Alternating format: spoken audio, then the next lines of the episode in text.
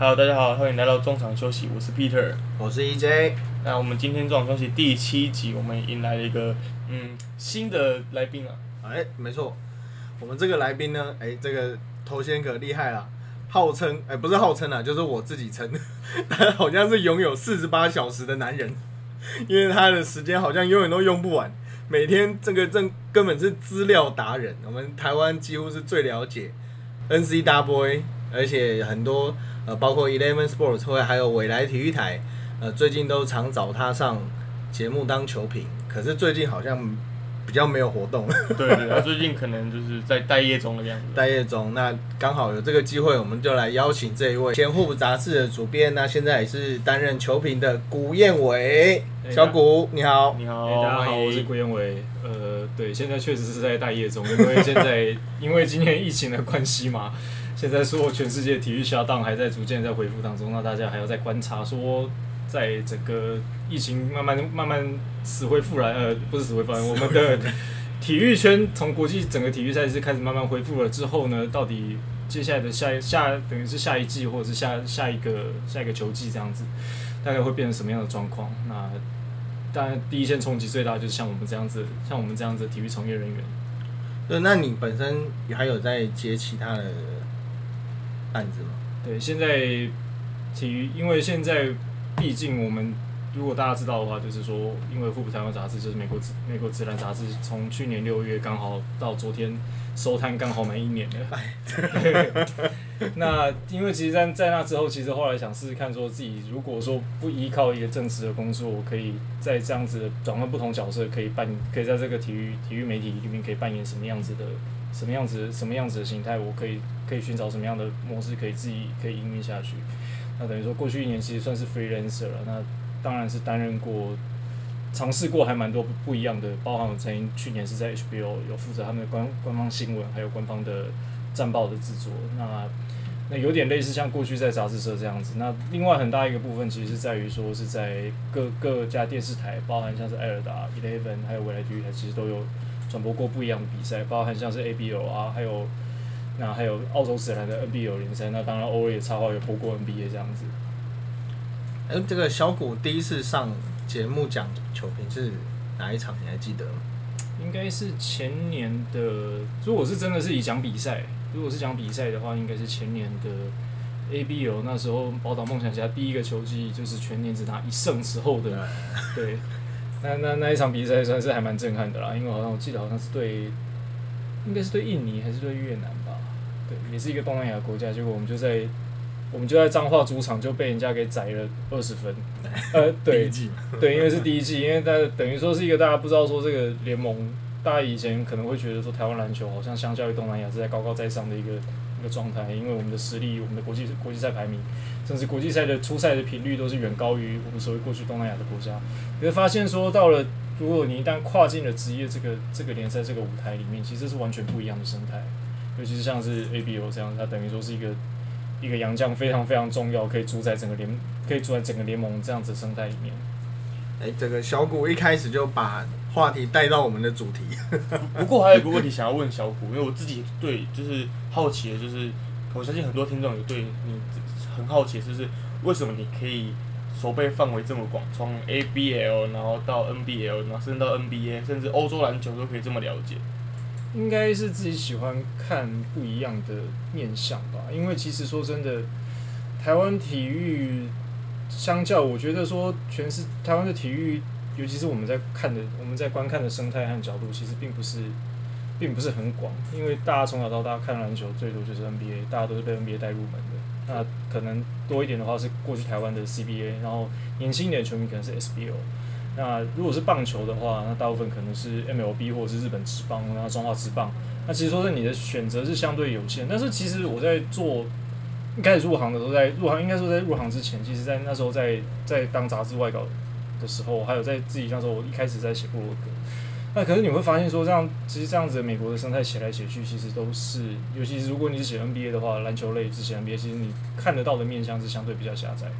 而且那时候其实，在差不多两千年左右，大家看看到有一个有一个生态，就是那时候欧洲球员大举入侵，国际球员开始大举入侵 NBA 嘛。然然后那时候开始有契机会看国际国际上的比赛，包含那时候我记得应该是第一次看真正真正认真开始看，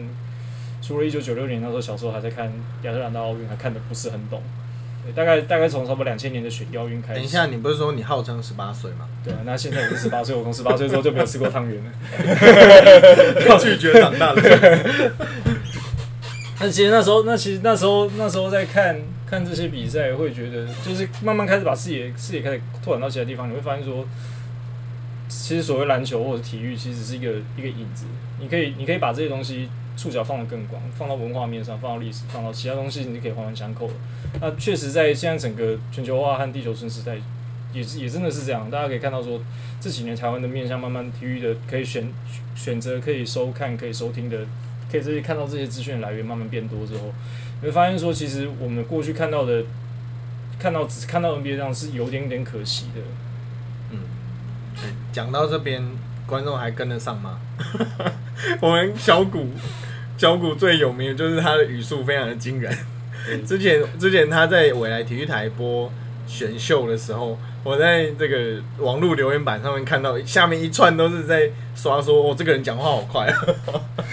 大家跟不上。我记得我在那时候在以前还在 UDN 的时候，那时候最那时候我上过他们的那个，就是类似像是编辑台，就是找记者或者是上，然后他们那时候就是说，我说因为那时候上字幕是我是我大学学妹，他说刚发到我来的时候他们的他们的字幕速度要用两倍速的，就跟你在看一些 YouTube 的时候，你要。有有些人是你要一点五倍速，对，可能听到小谷的话，可能要零点七，零点七五这样子。篮球界的唐风。好，那小谷帮我们带出了主题，就是我们今天大概要讲的呢，就是最近很热门的一个话题，前中华队的后卫李学林呢，他在 IG 上面贴了一则贴文。那其实主旨呢，就是跟他的前东家，现在应该是前东家了。嗯，对，因为他的合约到六月十五号的时候就到期了，所以已经算正式算是前东家了。嗯，那他跟前东家的这些呃，有一有一些劳资纠纷，那可以请 Peter 来跟我们介绍一下，他是发生了什么状况？呃，主要是呃，事发的原因是因为他说他因为车祸受伤的关系，然后就在家休养嘛。那在这段时间，他还是。就是在家休养，他还是属于球队的球员这样子，但是他因为在家休养，但但是却没有收到应有的薪资，没有收到薪资之外，他还是必须代代表球队去参加各种活动这样子，参加各种活动，他觉得，呃，我觉得帮帮球队出去站台，那可是我没有拿到应应等的相对的待遇，他就把这件事情讲出来。不过他在发完那则 IG 以后，呃。梦想家的领队呃老板张成忠先生也蛮快的就做出一个回应。那那篇新闻稿其实一开始就是细数李学林这一段期间的一些跟球队种种一些冲突跟挣扎，然后最后才说这个感谢感谢李学林的贡献，但是巴拉巴拉，但是这个终究还是要走向分手一途。那我们想请教一下小谷，对于这件事情你要怎么看？对，我觉得其实从双方的说法来看哦，其实不管怎么样，你现在走进的是一个职业联赛，职业联赛最重要的是什么？是合约。嗯，对。那不管再怎么样，你退再退一万步的底线，其实都是用合约来讲话。那其实我们看到的，在李学云第一次开始第一次开始指控，就是说梦想家没有付他薪水的时候，其实大家如果说真的经历过说这个社会上，大家听过说这个表面说法但实际上。大家都知道说，你所谓的表，我们我们第一时间放出的说法一定是有所保留，一定是挑自对对自己有利。同样的，球团这边也是，那双方第一时间都没有拿真的直接把合约摊开来说，到底是根据了哪一条，根据什么什么样的规定而做出这样子做做出这样子的决定。那我觉得，我就我个人是觉得说，如果你真的是一个球团，我真的是想要走到真的是完全是我们我们所谓的职业化，什么是职业化？其实职业化。不是，我我我我认为职业化是先有一个绝对值，你再来大家再他们接下来的标准好或不好，你是不是一个成熟职业联是不是成熟的球队来来做这样的处理？那其实如果说真的，如果你真的第一第一步的时间，第一步的时间双方都不是拿合约，就是拿一个真的具有公信力的东西出来作为佐证的话，那其实这样子，其实我觉得这个对对。对双方来说，绝对是一个双输的局面啦。嗯，尤其是你真的是诉诸了，是等于是诉诸舆论，或者是诉诸有没有人帮你支持、帮你帮你出声。那这样其实这个，我觉得这个都处理都是不太合格的。那对于李学林来说，那当然很可惜，因为他毕竟大家过去知道，那其实台湾台湾篮坛里面其实有过几次这样的记录，包含他跟他的前东家玉龙，其实其实也出现过类似像这样的状况，就是在就是拿了合约，但是其实他们到最后彼此有一些纠纷，他到最后也也没有在他拿到中国到 CBA 那边的 Final MVP 之后有办法回到台湾篮球篮坛来效力。其实这个是我觉得这个一直一直对他来说是个蛮可惜的机会。那好不容易在他生涯的末期可以可以贡献到到了报道梦想家这样子。那其实我去年跟前年其实有跟报道梦想家到了东南亚去参加他们的客场比赛，那时候。其实李学林那时候给我的感给我的感觉，其实以他这样的球员，在他这个差不多三四、三十五岁这样年纪，相对于过去，他的身段确实是放下了很多，包含确实是有做到像是一个球队老大哥这样的角色。嗯那但是其实，在短短几天的互动里面，并不能完全看出说他在这支球队里面扮演的角色，还有他的领领导能力啊，或者是老将该有的价值这样子的这样子全这样子全貌。但是就我自己看到了，就我自己看到来说，确实他在。和过去传闻中，包含媒体前辈以及过去在媒体上看到那个他，确实是有做出一些改变的。那只能说很可惜啊，到到了这一段，走到这一步，最最后大家希望说他可以再把他两年合约的时间里面，可以贡献说他应该是经验传承，然后扮演母鸡仔小鸡角色。但最后因为停赛之后的关系，最后半年是等于是完全空白，尤其是画这样子这样句号，我觉得这对他来说是绝对台湾篮球绝对是一个很大的损失。那我们可以谈到说到球队那边，其实。必须说，报道梦想家今年已经不是第一次发生这样子的危机了。对对，那其实其实这样子，大家对报道梦想家，我不知道大家对对于这支球队期待是什么？因为我们也认识像包含他们的老板，包含像是张宪明宪哥，一些黑人哥，以及像是张张振中中哥这样子。其实我们我们大概多多少都有一些有过一些交流。那其实也可以看得出来说，他们其实以这支球队定位来看。它其实是一直算是台湾在地的小球团，嗯，因为你并不是一个后面一个豪门企业。我们像过去我们所知道，台湾不管是职棒或者是 CBA，从引入到 SBO，其实都大概都是这样子的模式，并不是一个超级大企业的股东。那每年以社会社会公益的方式，就是花个几千万而已。他们并不是这样。大家可以看得出来说，包括梦想家过去在 ABO 的 ABO 这两年，即便第一年只拿了一胜，他们平均即便是公关票，他们也让差不多两千多人的。平均球迷有办法进场，第二年而且是到了三千多人，那其实以台湾来说，这是一个非常非常非常惊人的数字，因为 SBO 一一场。在最后，我记得印象大概是三百到五百人，而已，而且还是在彰化。对，而且还是在彰化，这是全台湾票选就是旅游最最不好玩的前三名的地方。有这对有真的有这个观光局有台湾这个并不是。我们等一下会有彰化的听众然后跑来抗议啊？对，应该是这个是台湾台湾政府这也是黑黑人哥跟我讲的资料。黑哥讲黑哥讲，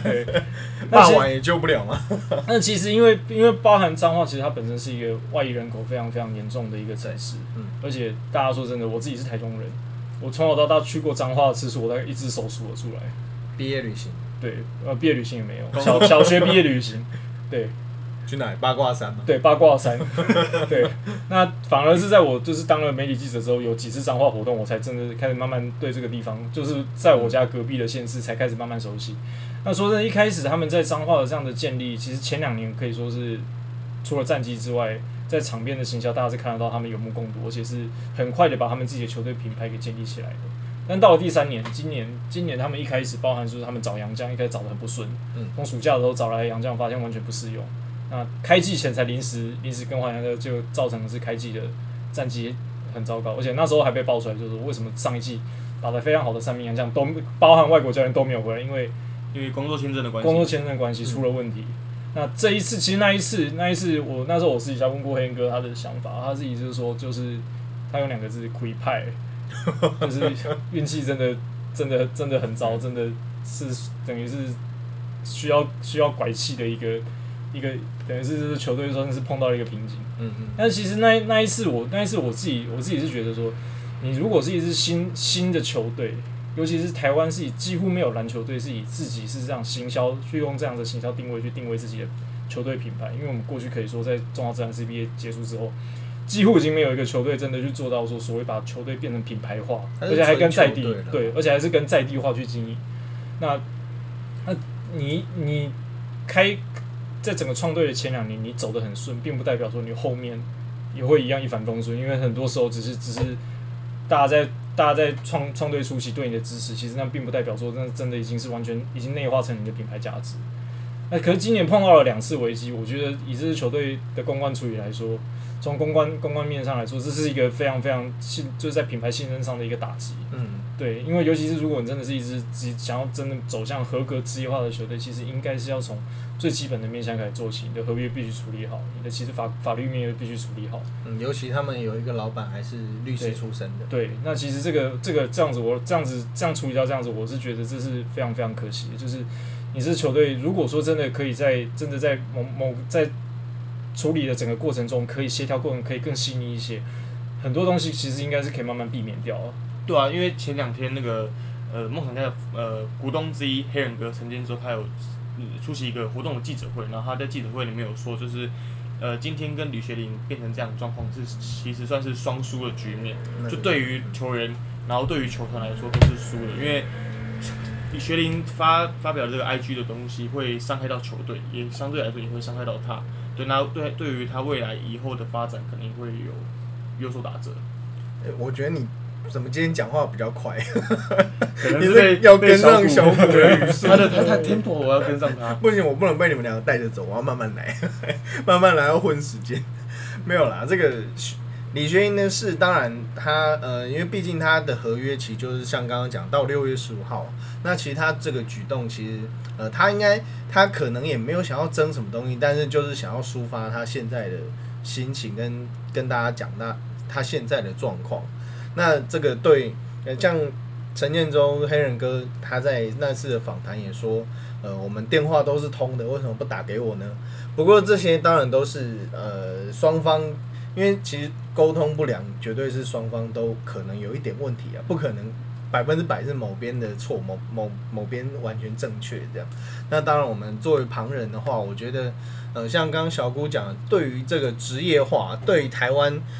甚甚至连我们已经走了三十年的中华职棒，我们在球员交易啊、合约等等，都并不是像国外那么的健全。但这一次把合约摊开来看，然后其实后续我在看，无论是 PTT 啊，还是网络一些论坛上面，球迷对于这个动作还是算蛮正面的，都觉得哦，合约有这样写，那确实是呃李学林这边可能有点问题。那小股你看过这么多的欧陆啊、NBA 的状况，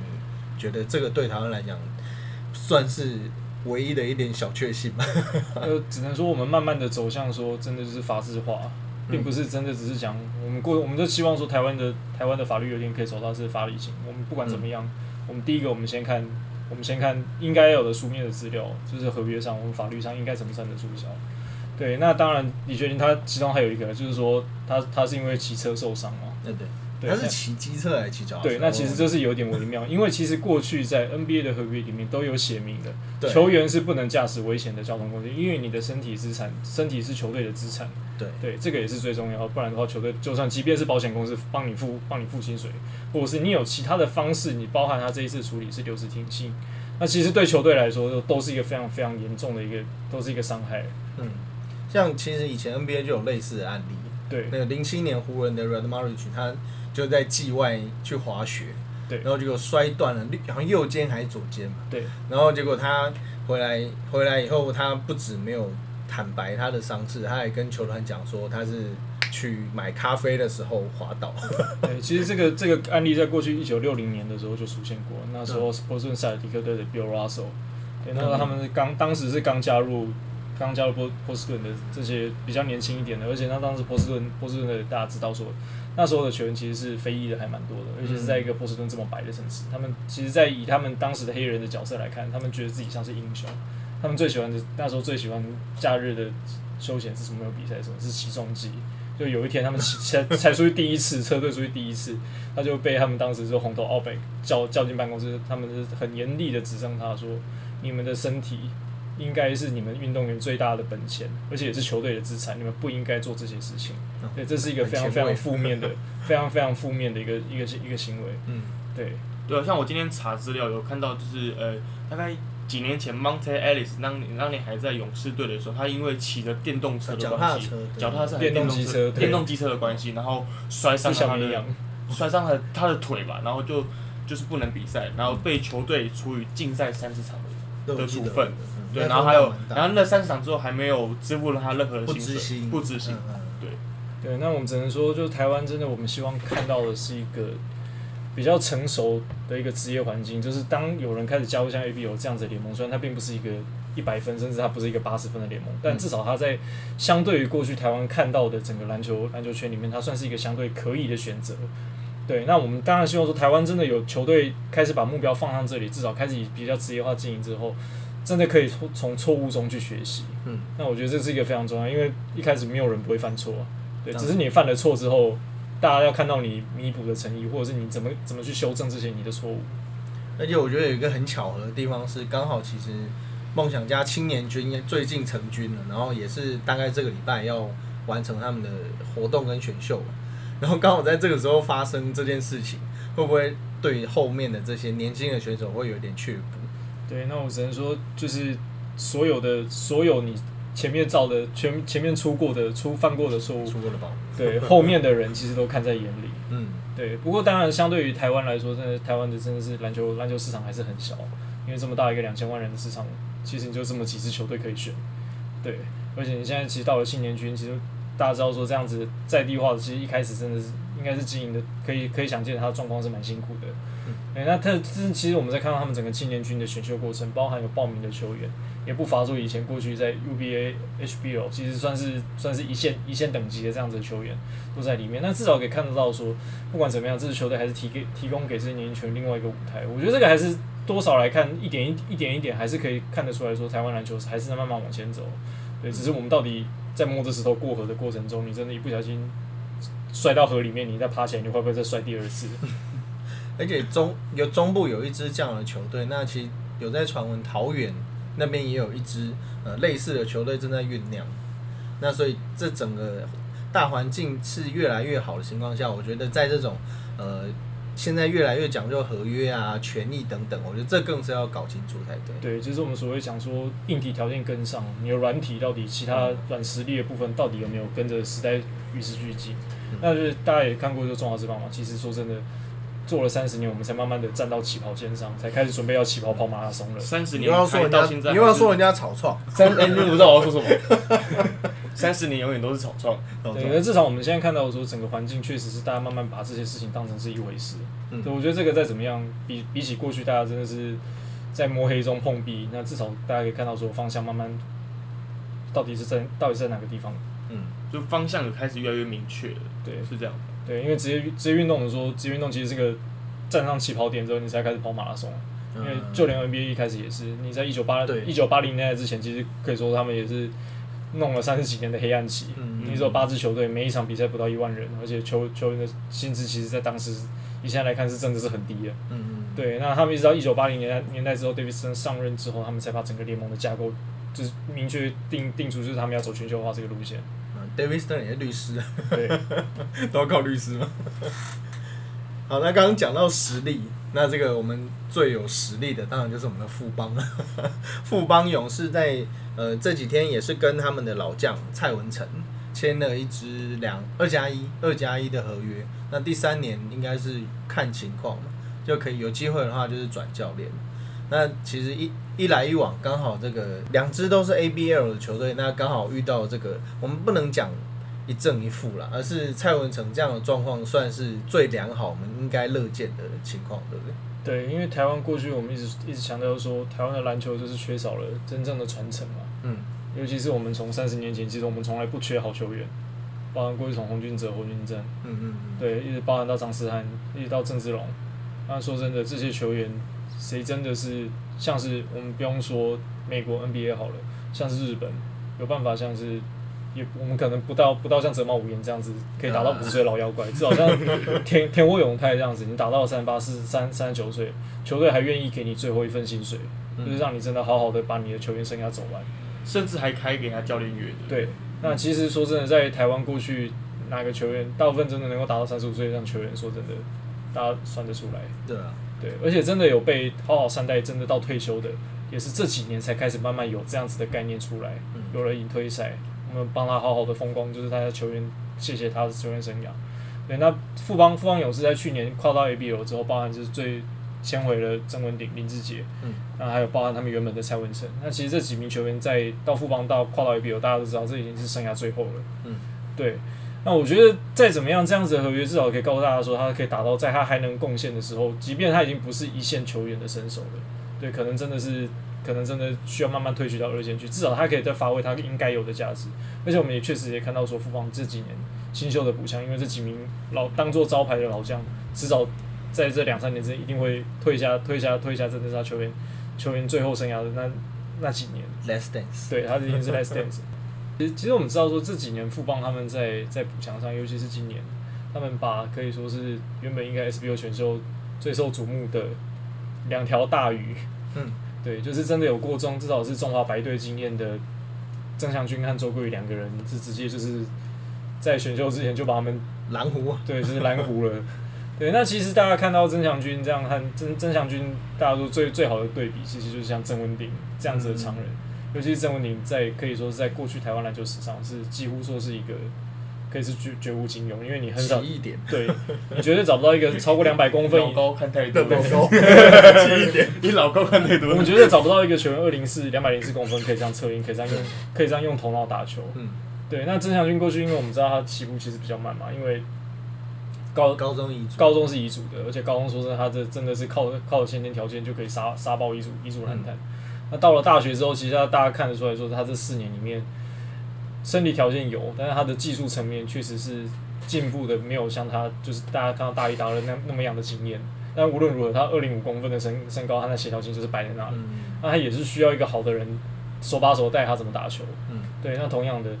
一样一样，另外的 case 就是在周桂宇身上。那周桂宇大家知道，桂宇他在南湖高中的时候，其实他是从中锋一路打到外面去。对对对，对，打到打到大学的时候，其实他完全就是一个小前锋，全能小前锋，有对抗性的这样的球员。那当然，他最好的学习对象蔡文成、林志杰，其实大家可以看得出来说，富邦是有有阶段阶段性的任务在寻找接班人，对，在寻找他们应该有的接班人。那当然，富邦在过去这几年，真的老将退休之后，到底谁能顶上来？说真的，就跟 Michael Jordan 讲的一样，当当初 Julius Ervin 这波是他在退休的时候，也没有说你未来就是 NBA 的扛把子，而是说你那个年轻人，如果你有那个企图心，你应该去把那个位置拿下来。嗯，不是清点，只要去抢夺那个位对置。，那其实之前在采访呃蔡文成的时候，我觉得他呃虽然他也是彝族出身，他大学是彝族的，那他虽然不是说哦从以前就是 HBO 高中明星啊这样一路走过来，但其实呃也我觉得也就是他这样的个性跟出身，他变得是很愿意去传承他的经验。之前在采访呃文成的时候，他其实经常就有谈到这样的问题，而且他也都呃。他他也非常的愿意去传授这些知识，而且他无论是他在哪一队，他几乎都是奉献他所有。他每一次下来以后，我看他都是气喘吁吁。每个人每个球员下来都会说自己很累了，但是他是真的精疲力竭那一种累，累到说不出话来的。对，然后我我有问，呃，好像是吕正如啊，那么跟我讲过，他他的无论是跑位啊还是篮板，他都从他身上学到不少不少东西。那所以连同辈的男模都这样赞许他的话，我想，呃，他在富邦。不要讲剩余价值啊，他在富邦现在现在的价值应该就是这一些传承的东西。对，尤其是他的蔡文成的打法，可以说是全台湾说是绝无仅有。呃他的经历经历也是，嗯因为你从从整个 SBO 一开始，大家大家在开开创那个年代，大家目目光是放在我们现在所谓的黄金时代的那一批、嗯那批人，当时还是年轻球员的身上。那蔡文成是一个从基隆三公、张师大，高中是遗嘱，大学是遗嘱，这样子、嗯这样子是这样子的身份上来，那可以说他是一路是自己站稳脚步嗯。好，那这个是 ABL 的部分。好，那 ABL 讲完，是不是也要关心一下我们的 SBL？台湾最高篮球殿堂，对，那 SBL 才其实在之前，呃，上礼拜，呃，是上礼拜吗？前是上礼拜上礼拜选秀一度是乏人问津，不过最后，呃，我们 deadline 结束以后是有十六个人，呃，十八个18位人报名。那虽然不多了，但是至少不会太难看。那小谷，你觉得今年的 SBL 选秀夹在，其实这个年这也是这个时代的关系啊，我们刚好夹在很尴尬的时候。那小谷你怎么看现在的状况？所以今年这 SBO 选秀，大家本来应该是认为说，在今年的今年的整个选秀球员的素质里面，应该算是这几年少数算是相相当整齐，而且每个位置几乎都有。嗯那是到现在目前为止，我们看到原本应该，尤其今年还很特别，就是加进了外籍生选秀这个部分，而且是列为是本土球员。理论上来说，包含有郑祥军，如果有郑祥军、周桂宇，现在去宝岛梦想家林俊吉，嗯，进行科大的，我们像是朱云豪，对这些球员，我们后来发现，诶、都不在 SBO 了。嗯，对，那当然 SBO 它是不是还有好多球员？其实还是有不错的，包含像我们知道台师大舒适圈嘛，对，嗯，对，那另外还有另外还有包含像是从中国中国 NBL 回来李汉生，那包含像班霸这样子外籍生的中锋。那其实我觉得这个是一个，应该说这个是一个一个警讯啊。其实应该说警讯已经警讯警很多年了。对，因为其实你在 ABL 在出现的时候，其实你的球团，其他 SBL 的球团，我觉得应该要去想到一件事情啊，就是如果如果 ABL 大家都觉得它是一个洋将主宰联赛，可是洋将主宰联赛它一年还是可以让每每一场比赛可以让三千人进场。嗯，那你有有什么资格可以有什么好说 SBO 不能做得更好更多一点点？那我觉得这个当然这个是一个大家第一眼看到的印象，这两个联赛最大的差别。但其实台面下你台面下的很多很多交互作用，彼此与彼彼此彼此是环环相扣。嗯尤其是在像是在像是在这一次选秀，我觉得就是一个非常非常非常大的非常明显的例子。对，如果今天有周桂宇、有郑祥军、有林俊杰，甚至是有朱云豪，那他们会占据的是几乎可以说是首轮，大概可以确定就是前几顺位。对，那可能甚至是前几顺位都在都在这几个人身上。嗯，那大家看到的就是，我觉得这个是一个大家都会比较比较的心态。如果你真的 SBO 看到今年，而且非常非常可惜，在全世界疫情都停赛的状况下，我看到的是 ESPN 的乌克兰的记者，专门负责国际篮球区块的记者，还在 Twitter 上面问说有没有免费的连接，或者是有付费，他也可以看。那平常我是在看他在写北欧篮球，我想我靠，因为他要，而且还指定，他还指定说台台湾啤酒的，就是台啤那两只熊很可爱，对，改款之后很可爱，哦。对，他说是台黑熊，对台湾那两台湾黑熊很可爱。那其实台湾你会发现说，其实我们并不是过去这几年并不是没有机会把这个饼好好做好，嗯，对，尤其是 SBO 这一块。你发现，尤其在前几年，我们包含二零零三年最那就是最好的机会嘛，我们打到亚锦赛第四强，呃第四名对。如果你有办法顺势带回来行销的话，其实那时候的关注度是相当不错的嗯。那我们放弃了这个机会。二零一七年的四大运，我们也打得不错啊，而且我们那时候也看到，就是不管是中华男篮、中华女篮，其实整个热度是可以说是真的是在台湾本土几乎说是史无前例了吧。对对，对，那时候也没有看，那时候我们也没有真的在多多琢磨什么，我们这样机会溜走溜走溜走，那一直到最后到今年的今年的疫情的全全世界都 shut down 的时候，我们是唯一一个真的在打，而且还算是拿得出拿得出手联赛。另外一个什么是塔吉克联赛，塔塔吉克塔吉克联赛，我有一天在在那个澳门的那个赌盘，我看到。我看到那个球队，我想说为什么会有这我没有看过球队点？哇，塔吉克都在塔吉克联赛现在都已经放到澳门盘口去了，我原来你也没看过，说那我也没有看，那我就安心。对，，我也我也没有看到球队 到底我不知道，我我我有有一天我在脸书上上面看到那个联赛他们比赛的画面，他们是在室外的水泥地比赛，哦，对对对，这还蛮有趣的。对啊，那是你说，其实全世界都这样子，至少我们 SBO 还是一个看得出来，至少应该还是一个相相对之下算是最比较有规模的。对比较像是正正规联赛在打了。可是我们最后还是把这个机会给放掉了，我们没有多做行销，我们没有多做宣传，甚至我也不确定说到底真的组织者是不是知道说全世界有多少人在关注我们。嗯，对，我觉得这个都是非常非常可惜的。那不管怎么样，机会过了就是过了。那我们只能看到下一步，说我们还有什么能做，我们还有什么能可以把握的。主要是原本的这一个篮协，无论是篮协也好，还是这个篮联盟的体系也好，它就是没有这样的编制。像其实，呃，中华职棒已经是一个很成熟的联赛了，在世界来讲都是很成熟。但是在英文的，无论是推特啊，还是它英文的资讯，还是比较匮乏。因为其实以前就是没有这样的需求嘛。对所以刚好因为遇到今年的状况。那其实我觉得这几年在看，尤其是最大的差别就是我在看日本联赛 B League 的时候，嗯大家知道以前其实说真的，日韩的比赛对我们来说是非常非常非常不友善的，嗯，因为看不懂，对字尤其是看不懂，尤其是韩国。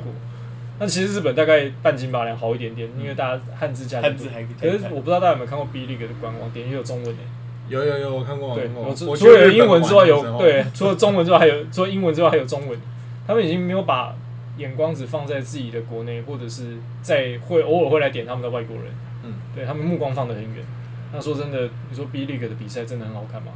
也还好，也没有到热闹，可是说真的，比赛内容说真的比台湾好很多嘛，也不一定，嗯，因为也是看球队。你讲到这边，会不会有很多我们听众这个时候就开，这个时候就开始搜寻 SBL 的官方网站，然后发现至少对，他们今今年至少我们有一发个比较现找不，到，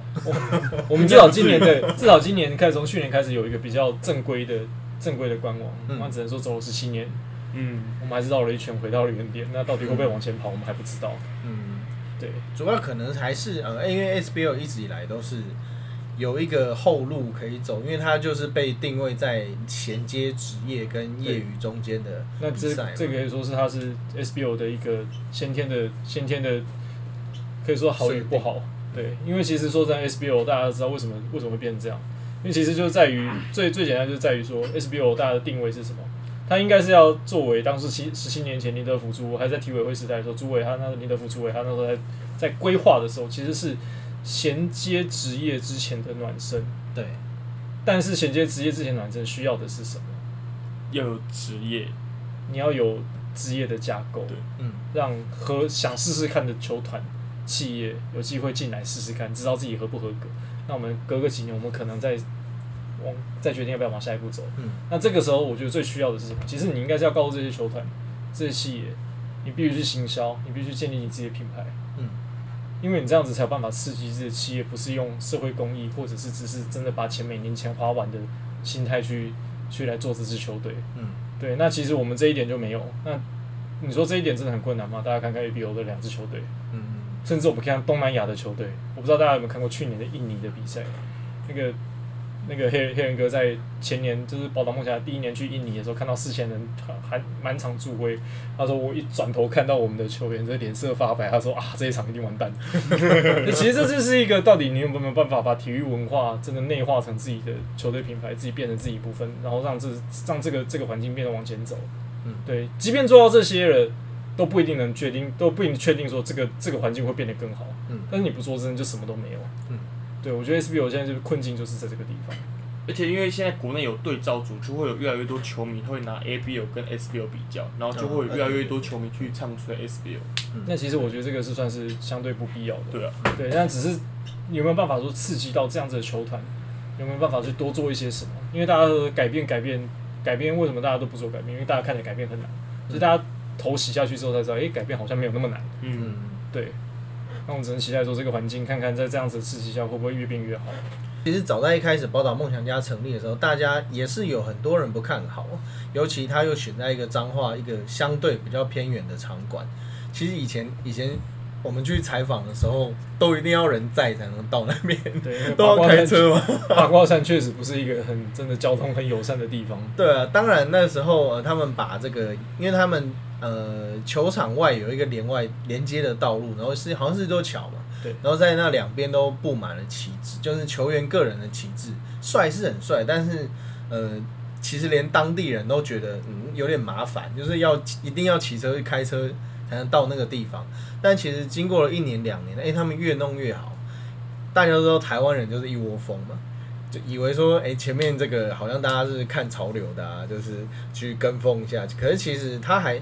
他算是很稳定的在，像我们刚刚讲的这个球队文化，他算是很稳定的在建立这个中部的篮球文化。那其实像今天我们主题谈到的这个，呃，算是路上的一点小波折吗？就是像这种细节的东西，当然台湾。呃，台湾一直都不是一个很重视法、很重视合约的国家嘛。那其实我觉得从现在这现在开始，并不会太迟啊。那因为毕竟毕竟 ABL 这个联赛，大家呃大家都看得到看得出来，无论他到每一个东南亚的国家，其实都还蛮风行的。小谷有去过嘛？对，去过马来西亚、新加坡，去过香港，嗯，都其实都很热闹的。其实都很热闹。就是大家觉得说那些地方过去可能大家只觉得他们只是踢足球，甚至是玩其他东南亚对对对独特的运动，藤 球啊藤球啊、卡巴迪啊，那嗯这样子其他的。可是其实大家大家知道，篮球他们一直并并不是很并不是很盛行。可是这几年看过转播就知道，基本上任何一个国家，即便像是新加坡、马来西亚，他们都有办法把他们基基本上都有办法，基本上都有办法把每场比赛大概有差不多两三千人以上有办法进场。你说这台湾真的做不到吗？这个其实我觉得大家可以看得到，比较看看大家自己心知肚明嘛。嗯，我觉得就是要怎么讲，呃，包揽梦想家他们有越越做越好的趋势，为什么会这样做？如果你要知道那一个地方他们流行什么，问谁最最知道？计程车问讲。啊，对对对，我记得有一次我要去我要去彰化采访的时候，然后我就因为我也不知道，我第一次去彰化的球场，我就说，哎、我想要去那个彰化的篮球场。他说你是要去那个八卦山上面那个吗？然后问问讲自己问我，我说哦应该是那个。嗯，所以我就相信，我就可以体会到说，哦，梦想家他们真的很生根在彰化这个位置，嗯，黑哥有听到，因为对眼泪流下来。对啊，这个其实像我们现在在经营 podcast，其实只要有一个人关注，真的是一个人关注。听以前听那种歌手说什么，只要有一个人在台下听就很感动。对，没有我我觉得我相信对于他们来讲也是这样，因为毕竟他们是从无到有了，他们并不是说哦一个大企业啊，我就是砸个几千万来玩这个，没有，他们是很辛苦一点一滴这样建立起来的。当然，这个梦想家这次的事情一定有他的问题存在。那呃，大家我觉得也不用太严苛去看待这件事，因为毕竟他还是跟球员之间的冲突跟问题。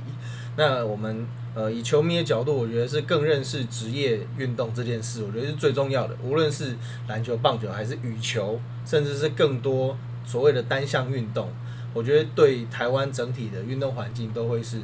呃更健康的。好，那我们今天很感谢请到小谷谷燕伟来跟我们聊天，而且我们顺带一提，今天其实我们录音时间是晚上的十一点，比上次更晚，很感谢小谷特地跑一趟。谢谢谢谢谢谢我们录完这集已经十二点了。对，哎、对，快十二点了，快12点好，赶快结束，我们要去吃宵夜了。对对对，好，很感谢各位听众来今天听我们第七集的中场休息。那如果喜欢我们节目的话，可以在 Apple Podcast 上面帮我们五颗星评分。那也欢迎追踪我们的 Instagram 跟 Facebook。那谢谢大家，拜拜。拜拜。